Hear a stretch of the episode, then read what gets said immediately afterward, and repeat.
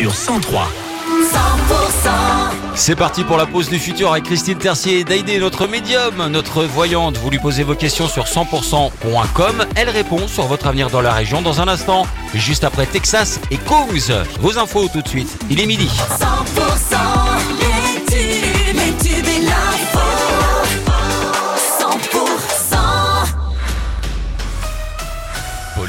Bonjour. Bonjour Wilfried, bonjour à tous. Le retour des allergies au pollen dans le sud-ouest. Une vigilance rouge est activée pour les pollens de cyprès sur l'Ariège. C'est du jaune sur le Lot-et-Garonne, le Tarn-et-Garonne, le Lot ou le Gers. La Fédération nationale des transports routiers a interpellé le préfet du Tarn-et-Garonne euh, sur le blocage de l'A62. Depuis un mois, l'autoroute est coupée entre Montauban et Agen par les agriculteurs. Ça entraîne d'importantes conséquences sur l'activité des chauffeurs routiers. La région Occitanie lance la troisième édition du Printemps citoyen en Occitanie. Ce sera du 1er avril au 2 juin. Un festival dédié au vivre ensemble et à l'engagement citoyen. Les porteurs de projets ont jusqu'à ce vendredi pour déposer leur candidature.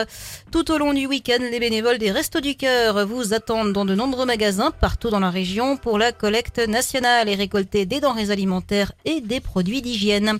Le rugby Pro D2 et le derby de cette 22e journée. Montauban reçoit les voisins d'Agen ce soir à 19h30 à Sapiac. Les équipes de 100% qui seront présentes. Et puis le président de la Fédération française de rugby en visite dans le Gers aujourd'hui. Florian Grill est attendu cet après-midi pour visiter les installations du RCH au stade Jacques Fourou. Euh, Demain, il est attendu à Florence. Dans le reste de l'actualité, Gabriel Attal est en visite dans les Vosges ce vendredi. Il s'est rendu par exemple à Épinal à France Travail dans le cadre d'une journée consacrée à l'emploi et à la réinsertion par l'activité économique. 66 personnes ont été interpellées ce matin suite à la manifestation surprise organisée autour de l'Arc de Triomphe par la coordination rurale.